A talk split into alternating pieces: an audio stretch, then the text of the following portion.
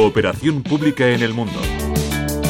Un espacio en colaboración con la FIAP, la entidad de la cooperación española que conecta el talento público de las instituciones.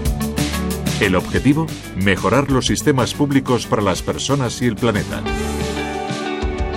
El cambio climático es una cuestión que nos preocupa y mucho.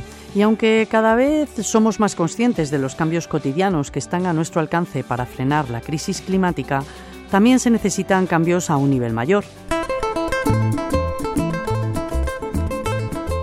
Y uno de estos cambios está ya sobre la mesa de los consejos de ministros y ministras de muchos países. Se trata del cambio de modelo energético. El clima es un reto común y es positivo que los distintos países compartamos buenas experiencias en políticas energéticas. Es lo que estamos tratando de hacer Europa y América Latina con el programa europeo Euroclima. ¿Les suena el concepto de transición energética? La transición energética consiste en reemplazar combustibles como el carbón y el petróleo por fuentes renovables como el aire y el sol. Pero ¿con qué dificultades se encuentran los países latinoamericanos en la lucha contra el cambio climático? Le preguntamos a Javier Asdrúbal. Él es el subdirector adjunto de gestión de deuda pública en el Ministerio de Asuntos Económicos y Transformación Digital, institución que colabora con el programa Euroclima yo creo que antes que hablar de dificultades, que obviamente las hay, hay que hablar de las ventajas también con que cuentan. Al final, eh, pues, muchos de estos países americanos son países con muchísimos recursos naturales y al final el tener todo por hacer o gran cosa por hacer eh, tiene una parte buena también, que es que tú puedes empezar bien.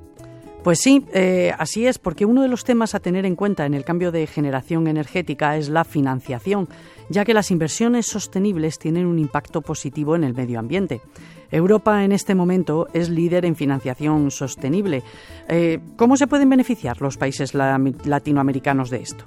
Yo creo que esto es algo que sí que pueden aprovechar mucho los países latinoamericanos para poner en marcha sistemas similares para las finanzas sostenibles que nos ayuden a reorientar los flujos financieros hacia actividades mucho más alineadas con la acción climática. Uno de los países con los que se colabora es Panamá. Ligia Castro es jefa de cambio climático en el Ministerio de Ambiente del país. Ella nos cuenta en qué están trabajando.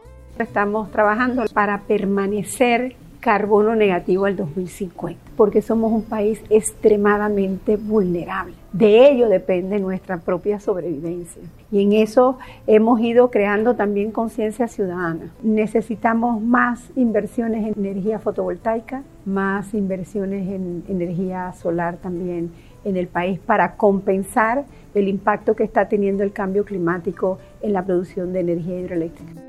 Como comentábamos, el cambio climático afecta a nivel mundial. Jorge Rivera es el secretario nacional de Energía del Gobierno de Panamá.